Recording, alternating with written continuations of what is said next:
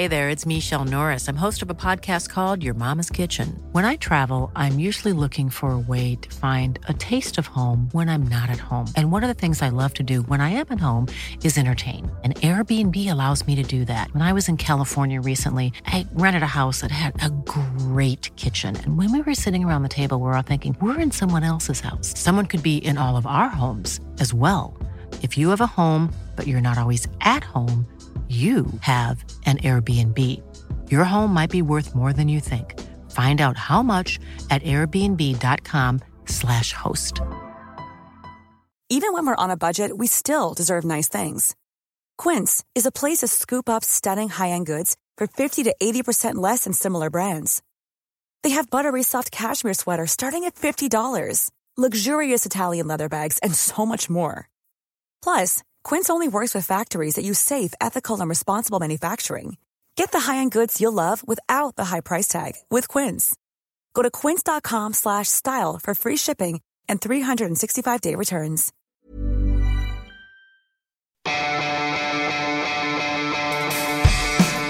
Universo Premier, tu programa de cabecera de la Premier League. Hoy con Álvaro Romeo José Miguel Pinochet y Manuel Sánchez.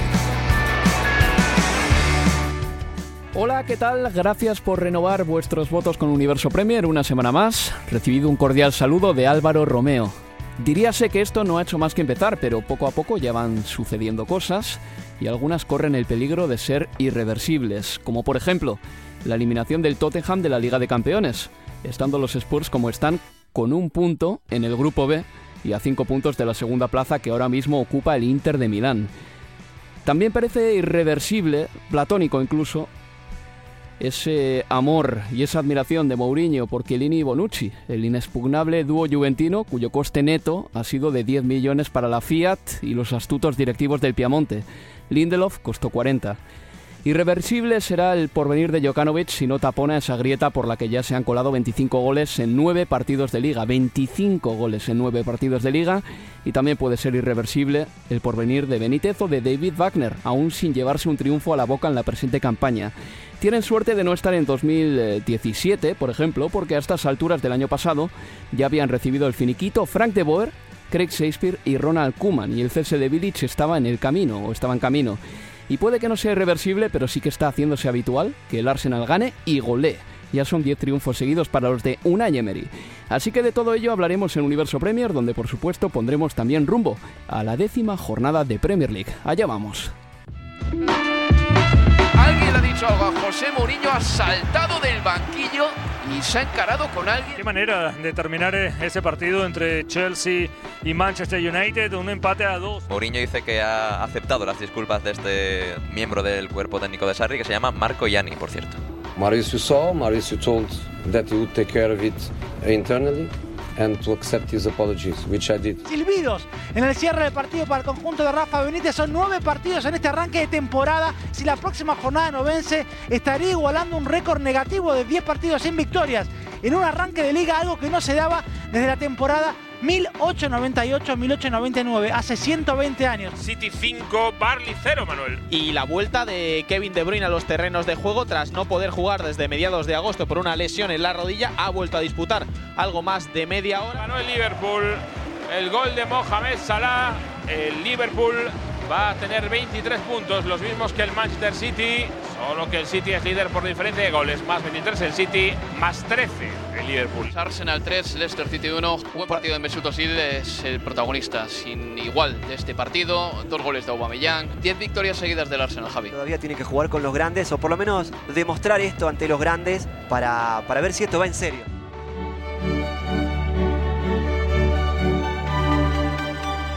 It's been a fairly miserable Champions League night for Manchester United. Manchester United nil, Juventus 1. Shakhtar Donetsk nil, Manchester City 3. Full time in the Netherlands. PSV 2, 10 man Tottenham Hotspur 2. Liverpool cruise back to winning ways in Group C, beating Red Star Belgrade by four goals to nil.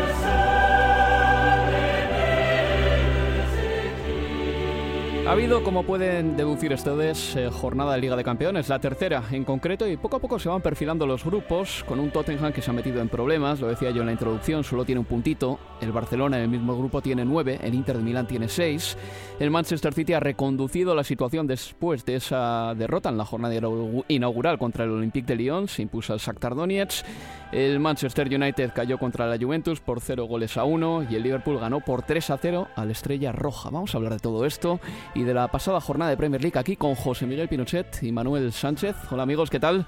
¿Cómo estás Álvaro? Una jornada interesante de Liga de Campeones, eh, dos equipos eh, que se perfilan ya para las rondas eh, decisivas, como es el Manchester City y el Liverpool, aunque sabemos que los rojos de Jürgen Klopp todavía tienen que solventar un grupo bastante difícil, especialmente después de ese buen empate del Napoli contra el Paris Saint-Germain.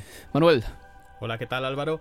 Sí, sobre todo que aunque parece que el Tottenham está ya eliminado, aún tiene ese, pues ese resquicio de intentar buscar la épica y conseguir las tres victorias en los tres partidos que le quedan. Y bueno, intentar soñar con una clasificación que es verdad que se antoja muy difícil y que no la tiene tan difícil el Manchester United, que aunque perdió en un duelo directo, como se podría considerar ante, el, ante la Juventus de Turín, con Cristiano Ronaldo a la cabeza, sí que está en mejor posición, sobre todo después del desastroso empate del Valencia en, en Berna contra el John Boys. Entonces, los equipos ingleses que están tocados, algunos de ellos, pero no hundidos, y otros como el Manchester City y el, y el Liverpool, pues que efectivamente ya pueden empezar a pensar un poquito más en esos octavos de final. Repite de nuevo los resultados: Manchester United 0, Juventus 1, Shakhtar Donetsk 0, Manchester City 3, PSV 2, Tottenham 2 y Liverpool 4, Estrella Roja 0. Vamos a escuchar ahora a los entrenadores de los equipos ingleses. Es un 0-3 en Europa. Hemos hecho un gran partido, especialmente en la primera parte. Con este resultado y el de Alemania nos hemos recuperado de la derrota ante el Lyon y ahora la clasificación está en nuestra mano, ganando los partidos en casa.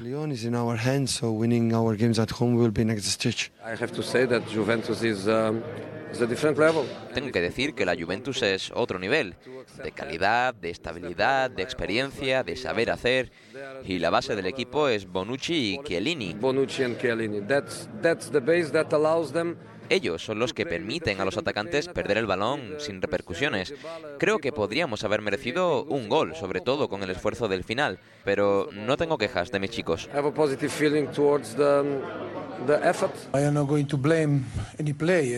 No voy a culpar a ningún jugador. Si alguien quiere buscar culpables, que me culpe a mí.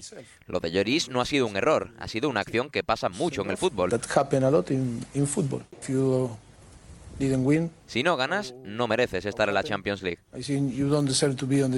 It was a good football game and they could finish the situations because we had the right movements in the right moment. Ha sido un buen partido. Hemos podido acabar las jugadas, hemos estado bien en los movimientos, los pases.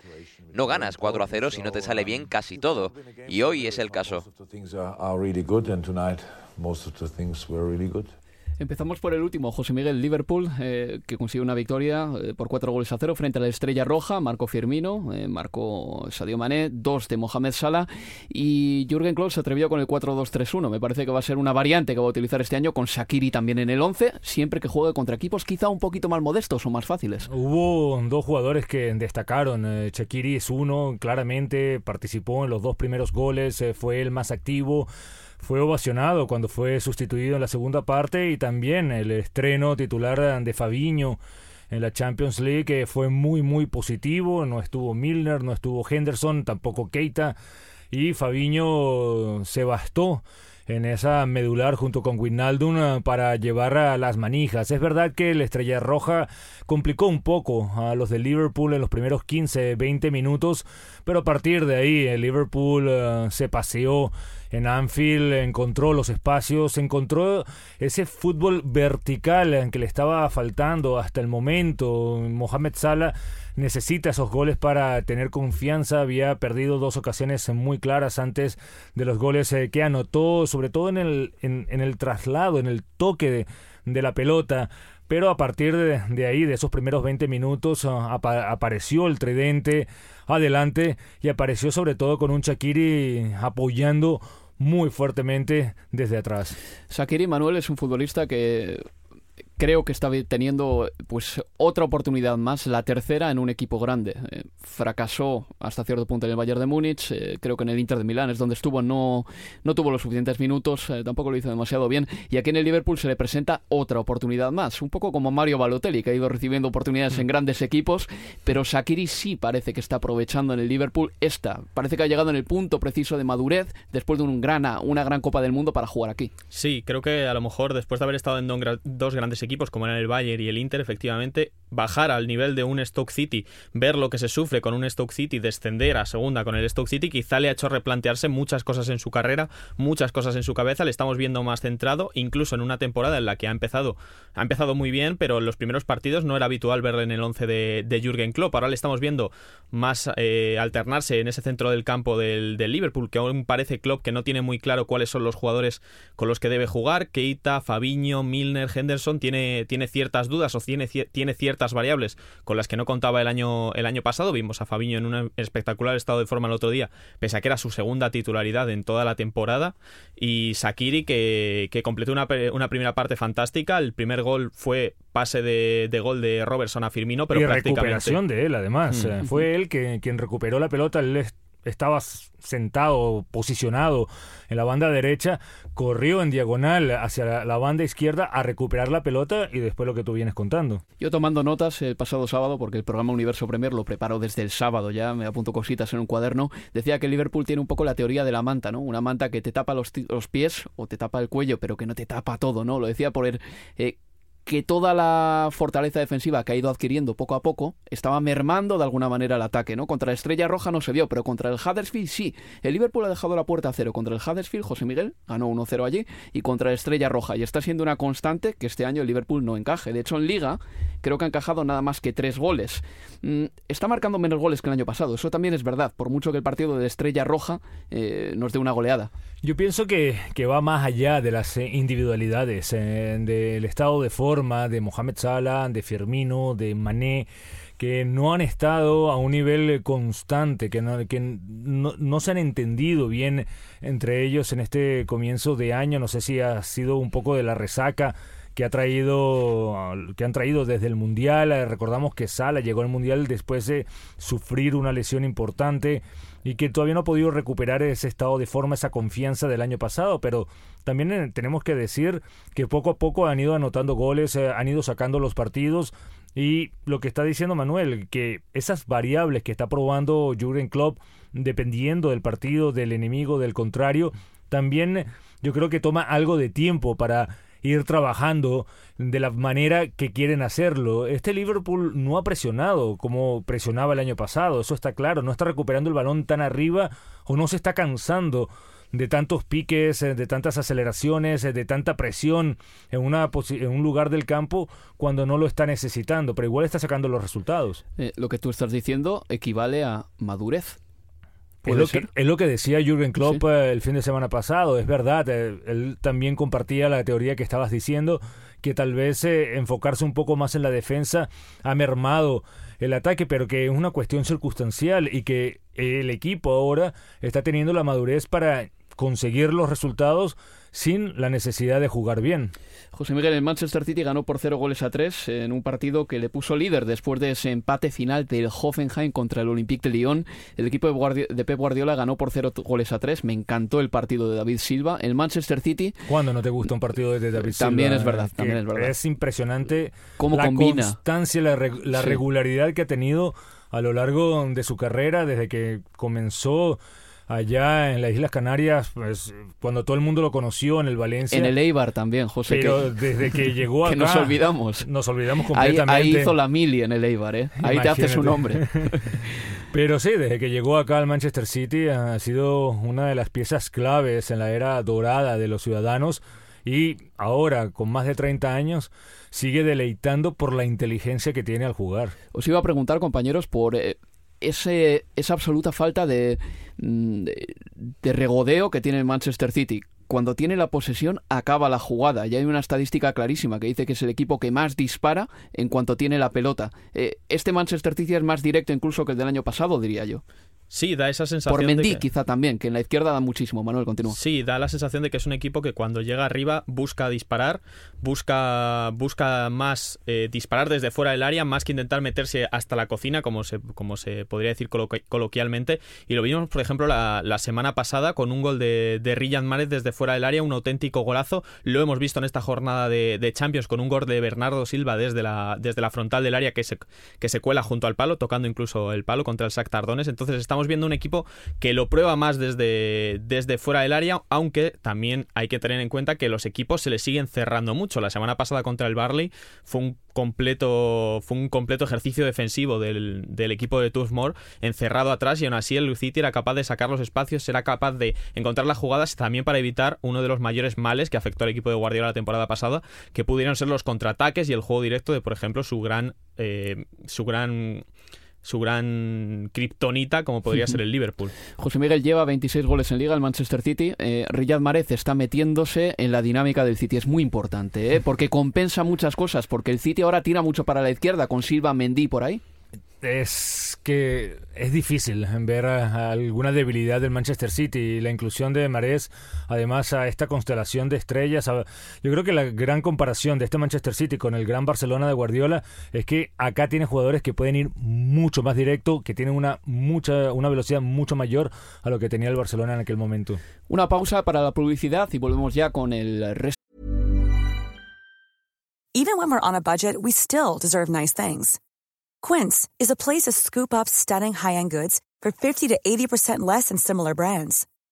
They have buttery soft cashmere sweaters starting at $50, luxurious Italian leather bags, and so much more. Plus, Quince only works with factories that use safe, ethical, and responsible manufacturing. Get the high-end goods you'll love without the high price tag with Quince.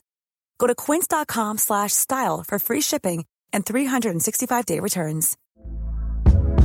Hey there, it's Michelle Norris. I'm host of a podcast called Your Mama's Kitchen. When I travel, I'm usually looking for a way to find a taste of home when I'm not at home. And one of the things I love to do when I am at home is entertain. And Airbnb allows me to do that. When I was in California recently, I rented a house that had a great kitchen. And when we were sitting around the table, we we're all thinking, we're in someone else's house. Someone could be in all of our homes as well.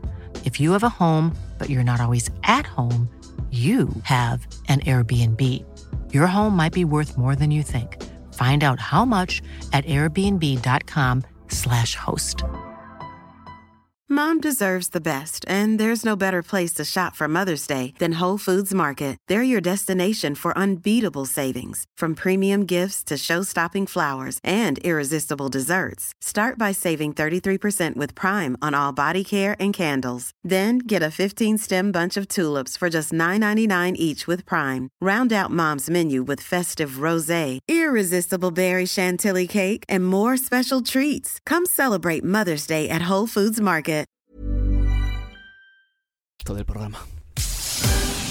Universo Premier, la revista de la Premier League.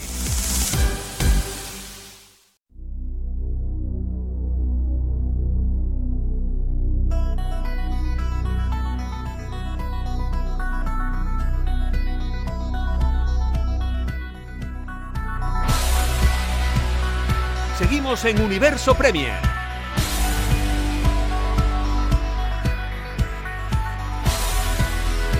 Yo creo que la próxima orden que eh, le vamos a dar a nuestro productor Abel Moreno, o orden, parece que somos aquí mayordomos y lacayos, ¿no? la próxima indicación es que deje el micrófono abierto durante los anuncios porque José Miguel estaba haciendo una radiografía de cómo está la Premier League. Estabas diciendo tú que esos 10 goles de diferencia eh, que hay en el más 13 del Liverpool empatado a puntos con el Manchester City, y el más 23 del Manchester City es también un poco la distancia real entre los dos equipos, que por mucho que en puntos estén igualados, al Manchester City le ves mucho mejor que al Liverpool, más poderoso y sobre todo también mucho más arrebatador, ¿no? Más bonito. Tiene una plantilla mucho más completa, es un Manchester City que recordemos el año pasado logró 100 puntos eh, el Liverpool quedó como a veintitantos eh, de, la punta en el cuarto lugar.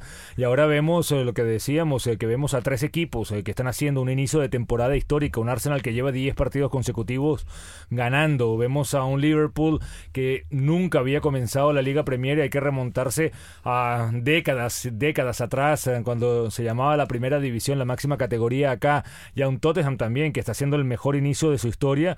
El Chelsea se lo había logrado, pero también eh, después de lo que hizo el año pasado, es un equipo que se ha venido recuperando y que está sorprendiendo de Mauricio Sarri. Siguen por detrás de un Manchester City que cada vez se ve más potente, que cada vez se ve con jugadores más compenetrados, eh, como estamos hablando de Mares, eh, Mendy, que para mí es un fichaje de esta temporada porque estuvo lesionado prácticamente todo el año pasado.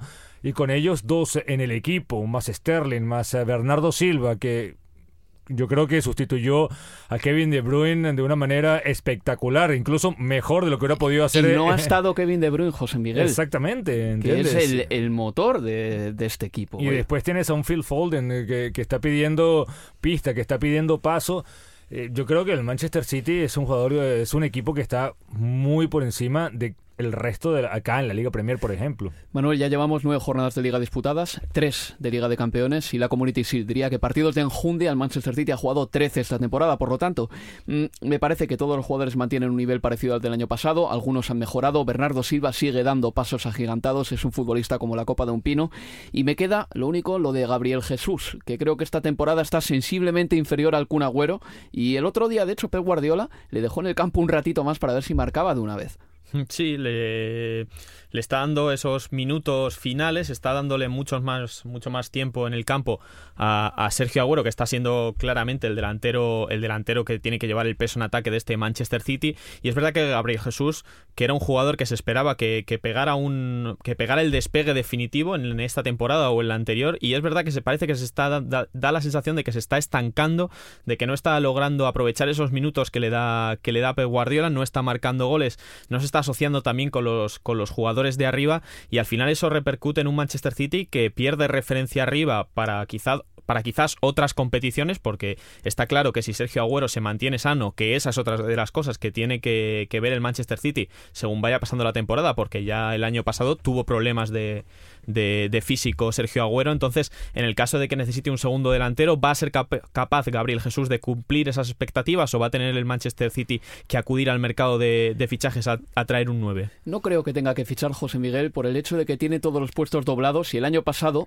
eh, el Manchester City desestimó traerse a un gallo para el corral como Alexis Sánchez. Prefirió traer a un jugador como Riyad Mahrez, que sí fue caro, pero que tenía que venir a demostrar en un equipo grande. El Manchester City compra gente con hambre, creo yo. Quería a Alexis Sánchez, eso está claro. Lo que pasa es que Alexis Sánchez se puso a coquetear eh, con el Manchester United cuando el United le ofreció un, salario mayor y el Manchester City dijo, ¿sabes qué más? Si no quieres venir acá y por más plata, vete para el otro lado. El Manchester City sí lo quería como sustituto o como reemplazo del Kun para poder eh, utilizarlo pegado a la banda o en el centro. Era una opción eh, para ambas eh, posiciones. Con respecto a Gabriel Jesús, eh, yo creo que lo ha mermado las lesiones que ha sufrido en momentos claves en de su evolución. Sigue teniendo 20 años, se sigue siendo muy joven, es el prototipo de delantero que Guardiola le gusta, lo ha declarado en varias ocasiones Pep, incluso cuando llegó el brasileño a mitad de temporada acá le empezó a dar galones y puso en entre en tela de juicio un poco la continuidad de, Sergio Agüero hasta el punto que el argentino tuvo que evolucionar en su forma de jugar, de contribuir mucho más al fútbol eh, de, creación del equipo para poder permanecer. Y yo creo que eso es algo que hay que en verdad elogiarlo al Agüero que a estas alturas de, de su carrera, después de tantos años y convertirse en el máximo goleador en la historia del Manchester City, haya luchado por supuesto y lo haya ganado en este momento sobre Gabriel Jesús. Pero yo creo que es como una de las rachas eh, que pasan los jugadores. Eh, tampoco le está yendo tan bien a Gabriel Jesús en la selección brasileña, pero tiene la calidad, eh, lo ves ahorita mucho más fornido, lo ves en una condición física mucho diferente a la que cuando llegó, que parecía más, más flaco, más débil.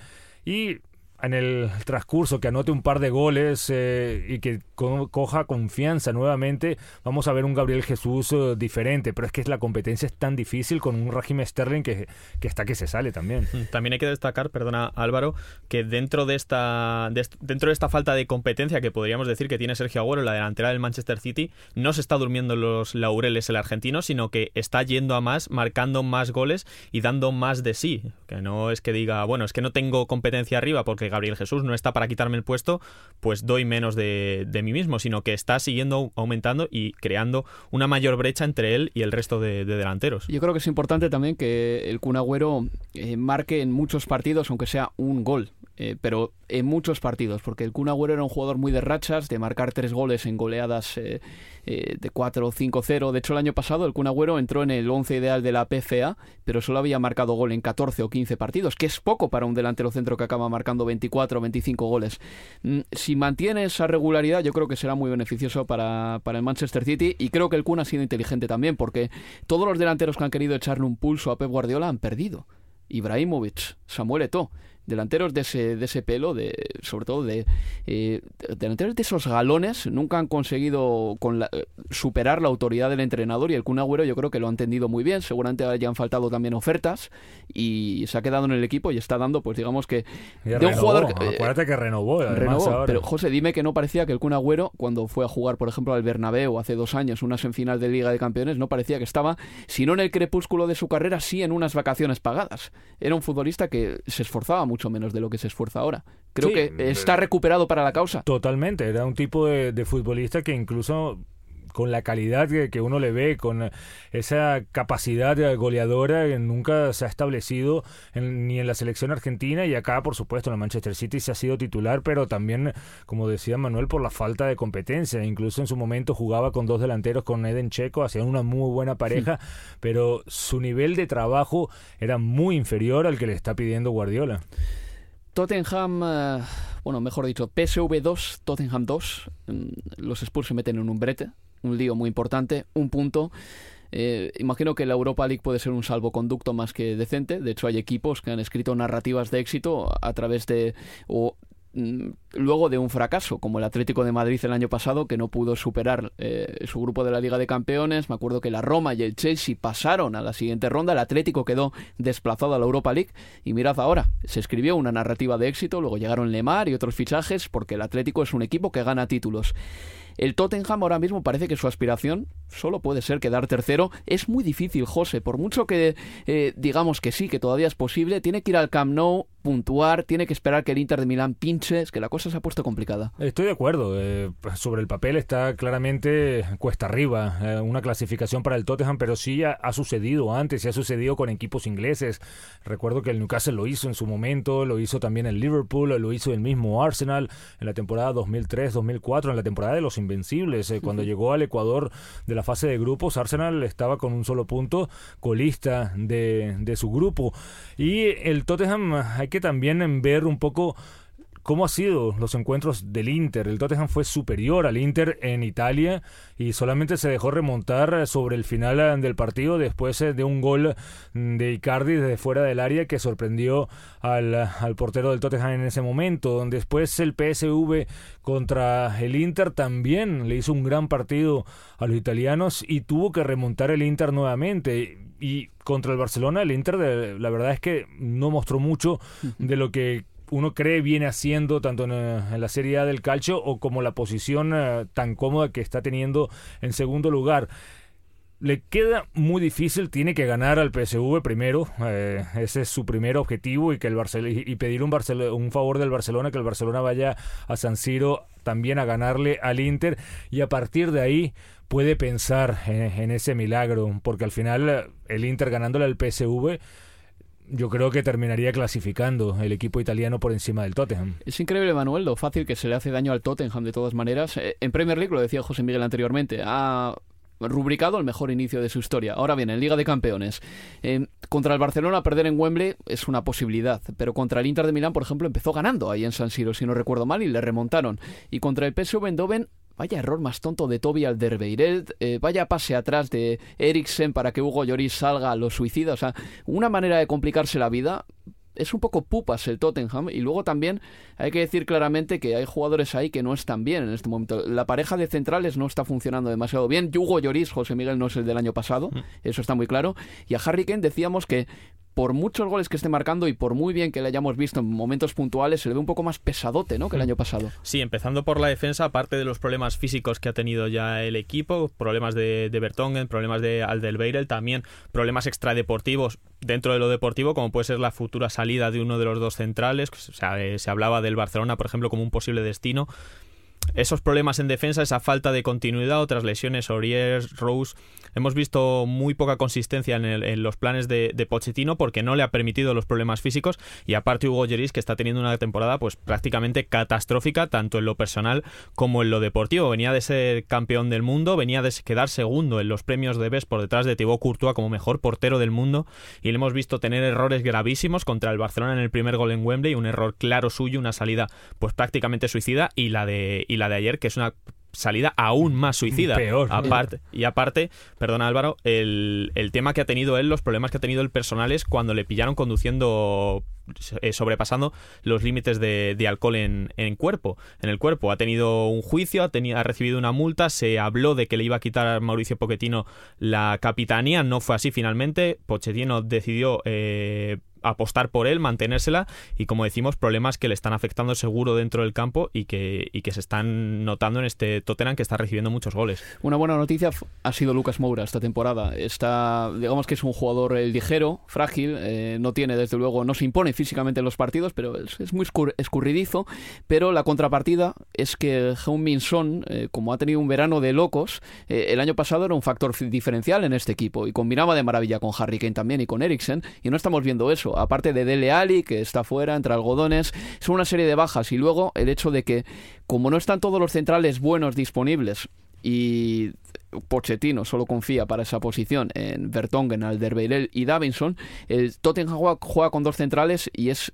un equipo peor con dos centrales, creo yo, porque se hace más inseguro. También es la posición de Eric Dyer que lo adelantan. Eh, quiero destacar también el buen eh, momento, la buena temporada de Eric Lamela. Pero sí, es un Tottenham que está consiguiendo estos resultados en la Liga Premier eh, que han sido sorprendentes, pero que no está jugando bien, eh, no, no termina de, convencer lo que dice Manuel, eh, lo hemos repetido aquí en Universo Premier, eh, es el equipo que más ha estado condicionado por el Mundial en Rusia, hablábamos que hasta nueve jugadores del Tottenham estuvieron en el último fin de semana de competencia, es decir, que estuvieron las cinco semanas del torneo más las dos de preparación antes, siete semanas concentrados en el verano cuando no ha podido comenzar la pretemporada eh, con el equipo y pese a ello está ahí arriba y pese a ello está solamente dos puntos del Manchester City tiene que solventar estos problemas eh, puntuales, estos problemas individuales de cada uno de ellos eh, que has mencionado y la prueba de fuego va a ser lo que se va a vivir el próximo lunes.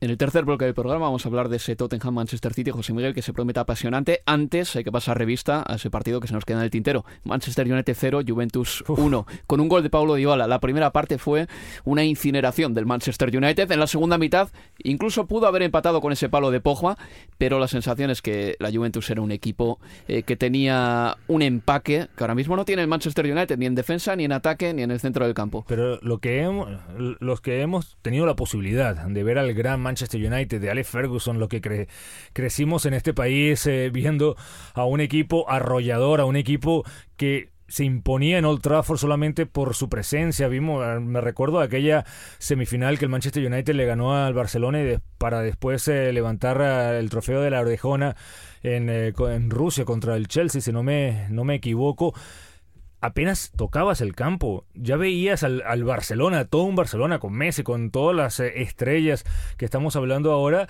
a un Barcelona que sentía respeto por el equipo que tenía al frente. Lo que vimos el otro día era un parapeto. Era un equipo que jugando en su casa, en el teatro de los sueños, un equipo que entregó la pelota, que tenía miedo de presionar, que tenía miedo de lo que le podía hacer al Juventus.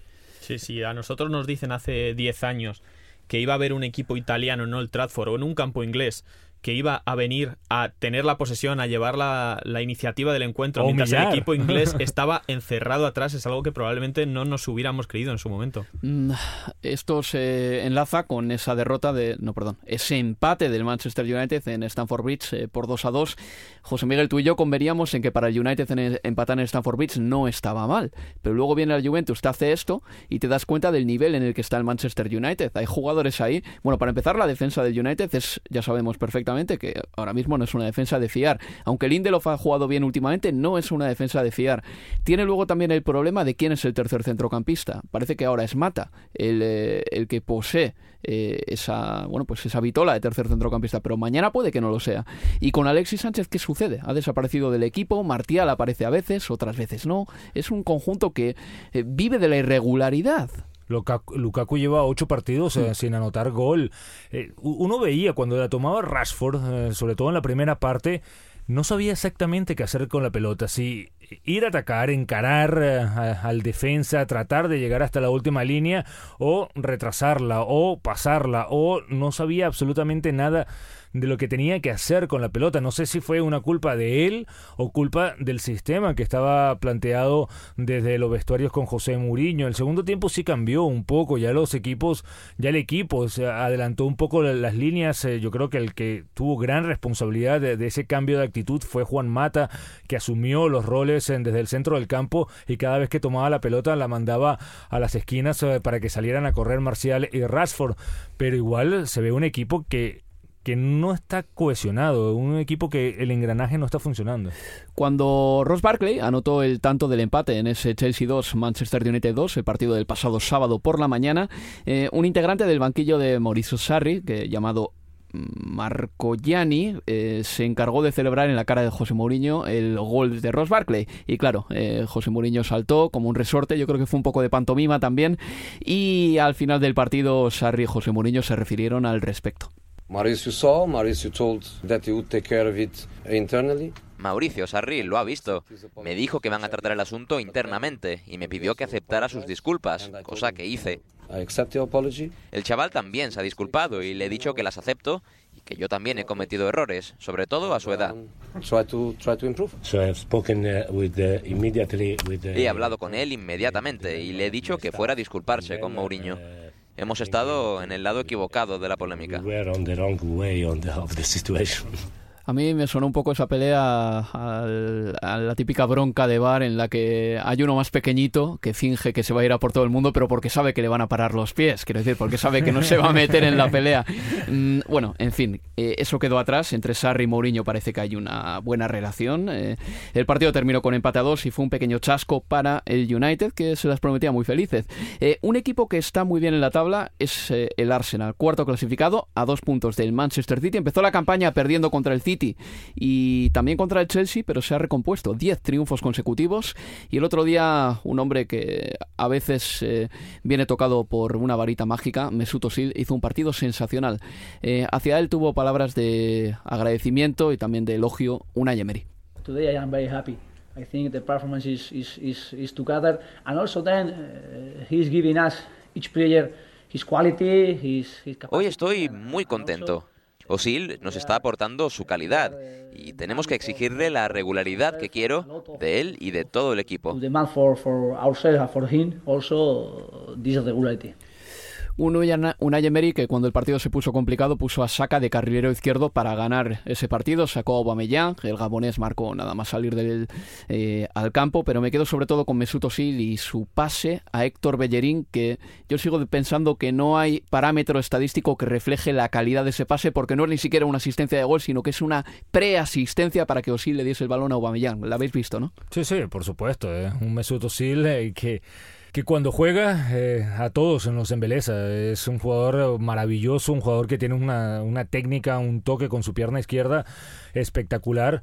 Pero claro, lo que le pedimos un poco, Manu, es es que sea así más, más a menudo, que sea un poco más regular, porque el Arsenal, cuando él no está así, es otro equipo necesita el Arsenal a Esaucil eh, más adelante y le necesita sobre todo en un trabajo también más defensivo, más ayudando al centro del campo. Hacemos un receso y vamos ya con la previa de la décima jornada del Premier League. Universo Premier, la revista de la Premier League.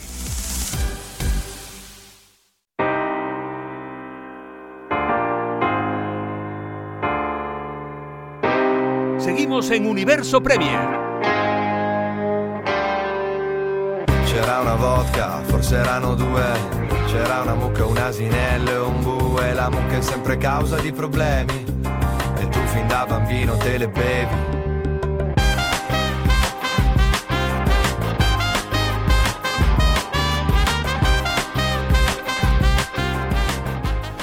Continuamos en Universo Premier con la voz de un servidor, Álvaro Romeo, y aquí en el estudio con eh, Manuel Sánchez, José Miguel Pinochetti, Abel Moreno. La jornada 10 de Premier League llega con el Manchester City líder con 23 puntos y un más 23 en el diferencial de goles. 23 eh, puntos tiene, tiene, también el Liverpool que es segundo. Tercero y cuarto son el Chelsea y el Arsenal con 21. Quinto es el Tottenham con 21 también. Y el Manchester United ahora mismo es décimo con 14 puntos. Está a 9 del líder. Eso tras nueve jornadas de liga. Por abajo, décimo octavo es el Fulham con 5 eh, puntos. Eh, décimo noveno el Huddersfield Town con 3. Y el Newcastle es vigésimo con dos puntos nada más. Todavía no ha conseguido una victoria el conjunto de Rafa Benítez, que la verdad tiene por ahí una papeleta muy importante y tiene que levantar un equipo que ahora mismo está en artículo mortis. Mm, de todos los partidos de esta jornada 10, el más interesante sin duda es el que se va a jugar el próximo lunes a las 8 de la tarde hora de Inglaterra y que va a enfrentar, eh, va a enfrentar en Wembley al Tottenham y al Manchester City. El próximo lunes no te pierdas el partido que cierra la jornada desde Wembley. Gracias, señor, por inventar el fútbol. Tottenham Hotspur ganó el Tottenham West Ham United 0, Tottenham 1 contra Manchester City. City 5, Barley 0, Manuel. Y la vuelta de Kevin De Bruyne a los terrenos de juego tras no poder jugar desde mediados de agosto por una lesión en la rodilla, ha vuelto a disputar algo más de media hora. Con Álvaro Romeo y... ¡Salta la sorpresa! Eugenio Blanco. Tres puntos, falta fútbol a este Tottenham que no es de los años anteriores, que no es el mismo, pero que sigue sumando igual que antes. Sintonízanos 15 minutos antes para la previa del partido.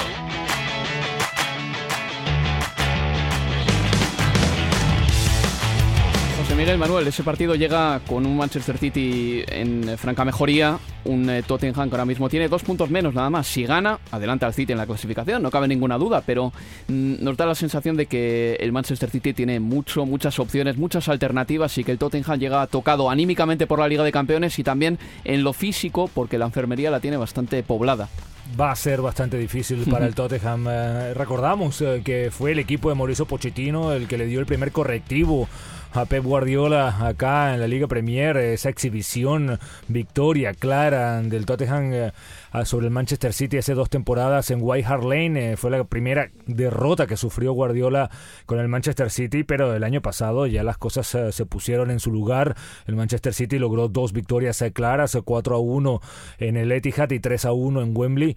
Y yo creo que es el gran favorito para volver a conseguir el triunfo el lunes. Cuando estos dos partidos, perdón, Manuel, cuando estos dos equipos eh, juegan a tope y están bien, como lo que se vio el año pasado en Wembley, es el mayor espectáculo que te puedes encontrar en Premier League, creo yo. ¿eh? El Tottenham en Manchester City del año pasado, con el resultado de 1 a 3, fue un partido precioso, con alternativas, una velocidad de movimiento de balón tremenda. Quiero decir, el potencial existe ahí todavía para el Tottenham, no vayamos a descartarle prematuramente. Sí, coincidía en eso, en que me parece que es un partido que que tiende mucho a llevárselo rápidamente o a llevárselo claramente en el Manchester City con un, con un resultado como podría ser el 1-3 del año pasado, pero sí que es verdad que el Tottenham tiene alternativas para hacerle daño y que cuidado que estos partidos son los que al final te pueden hacer cambiar, porque decimos que el Tottenham viene herido, viene de, de un partido complicado en Holanda, tiene que recuperarse a tiempo, pero al final es un equipo que si puede conseguir sacar ese orgullo, puede hacer como puede sacar el Harry Kane que vimos contra la selección española, que Christian Eriksen puede ir recuperando también en su forma después de esa lesión que tuvo en el abdomen, si mejora de esa, de esa manera y consigue sacar, sus jugadores consiguen sacar el orgullo en un momento clave como puede ser un partido de estas características, el Tottenham puede forzar al Manchester City a no encontrarse cómodo, a no encontrarse en un escenario en el que ellos puedan ser superiores. Una cosita nada más, eh, estoy viendo a John Stones jugar mucho prácticamente tirado a la banda como lateral. Eh, mantener esto contra un jugador como Son puede ser un suicidio, creo yo. Eh, debería jugar Walker este partido, que el año pasado además marcó muy bien el partido contra el Tottenham. Sí, pienso, que Walker eh, eh, va a ser el titular. Stones ha, sido una circunstancia lo que lo ha tenido pegado a esa banda. Lo que sí que vamos a ver cuáles van a ser la pareja de centrales. Y yo creo que Laporte es el titular más indiscutible ahora, pero si va a ser Stone o también o Company como compañero. Para esta jornada 10, los equipos del top 6 del año pasado, los grandes que están en Europa, juegan contra los siguientes equipos. El Liverpool el sábado a las 3 contra el Cardiff City. Ya el domingo el Borley contra el Chelsea a la una y media. El Crystal Palace contra el Arsenal a la, una, a la una y media también. El Manchester United contra el Everton el domingo a las 4 de la tarde. Y el lunes a las 8 el Tottenham contra el Manchester City. El resto de la jornada llega así. Vive la emoción del carrusel de sábado con todos estos partidos en juego. Brighton Hove Albion contra Wolverhampton Wanderers con Manuel Sánchez. Las gaviotas de Brighton vuelan más ligeras esta semana y es que los de Chris Houghton se han quitado un peso de encima tras cortar una racha de 17 partidos sin ganar fuera de casa. Un gol del colombiano José Izquierdo bastó para doblegar al Newcastle. Glenn Murray está casi descartado para este sábado a la espera de confirmación médica. El delantero dio el susto la jornada pasada, teniendo que ser retirado en camilla tras un choque con Fede Fernández. En el Wolverhampton habrá que ver si Nuno introduce variantes en la alineación por primera vez esta temporada. Los Wolves vienen de pinchar en casa ante el Watford concediendo dos goles en un minuto. Fulham contra Bournemouth con Héctor Riazuelo. La endeblez defensiva del Fulham empieza a arrojar cifras sonrojantes. Los Cottagers han encajado 25 goles en 9 partidos. La última tanda, los cuatro con los que ayudaron a resucitar a un Cardiff al que pusieron en bandeja su primera victoria de la temporada. Aún así, a Jokanovic le alegrará saber que el Bournemouth viene de quedarse sin pólvora ante el Southampton, un empate a cero que no enturbia la buena temporada de los Cherries. Un punto más para sumar 17 y seguir firmando el mejor arranque del club en la era Premier, con solo dos derrotas hasta el momento. Southampton contra Newcastle con Lucas Martí. El empate a cero del Southampton frente al Bournemouth dejó dos noticias. La mala ya la saben que el equipo sigue sin gol. La buena que la pareja de centrales, Stephens Coet, funcionó para dejar la portería de los Saints a cero y cortar una hemorragia de 10 goles encajados en los últimos cuatro partidos. En el lado visitante, la mala racha de Newcastle es ya centenaria. Los de Benítez siguen sin ganar y de no hacerlo este sábado igualarían la peor racha del club desde la 1898-1899, hace nada menos que 120 años. Y Watford contra Huddersfield Town con Pablo Fernández. Toda una lección de punto honor la que dio el Watford la pasada jornada. Dos picotazos en apenas 60 segundos sirvieron para intimidar a los Wolves y conseguir una victoria a domicilio que cortó una dinámica de cinco encuentros sin ganar. Deulofeu y Success aprovecharon su oportunidad y podrían repetir en el 11. En el Huddersfield, poco que rascar tras el 0 a 1 ante el Liverpool. Los Terriers siguen sin marcar un solo tanto en casa esta temporada, son el equipo menos goleador del campeonato y acumulan 13 partidos de Premier sin ganar. Eso es, obviamente, desde la temporada pasada. Y justo después, Leicester City contra West Ham United, con Álvaro Romeo. En el King Power Stadium se miden dos conjuntos que vienen de quedarse con la pólvora mojada la pasada jornada y de pagarlo con derrota. El Leicester necesita recuperar la mejor versión de Jamie Vardy, que estuvo desaparecido en la derrota ante el Arsenal. El delantero inglés tuvo que abandonar el encuentro por unos problemas estomacales, pero ya se encuentra recuperado. El central ya lleva dos expulsiones en la presente liga y en el King Power ya se empieza a cuestionar su facilidad para ver tarjetas rojas. En el West Ham, más allá del pinchazo ante el Tottenham, la mala noticia es la lesión de Yarmolenko. El atacante ucraniano estará seis meses de baja tras ser operado por una lesión en el tendón de Aquiles producida durante ese encuentro. De esta forma, los Hammers pierden gol, algo que no les venía sobrando. Se han quedado sin marcar en cuatro de sus últimos seis partidos de Premier League.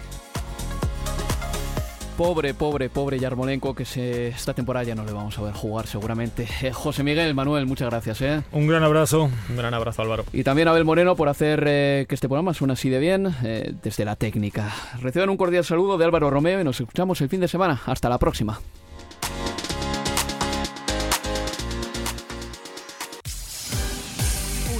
Premier, la revista de la Premier League.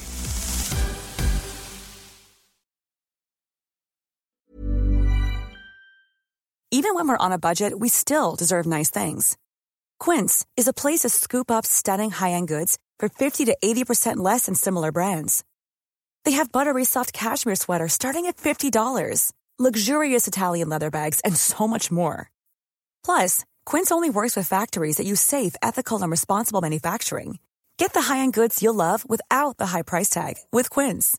Go to quince.com/style for free shipping and 365-day returns. Mom deserves the best, and there's no better place to shop for Mother's Day than Whole Foods Market. They're your destination for unbeatable savings, from premium gifts to show-stopping flowers and irresistible desserts. Start by saving 33% with Prime on all body care and candles. Then get a 15-stem bunch of tulips for just $9.99 each with Prime. Round out Mom's menu with festive rosé, irresistible berry chantilly cake, and more special treats. Come celebrate Mother's Day at Whole Foods Market.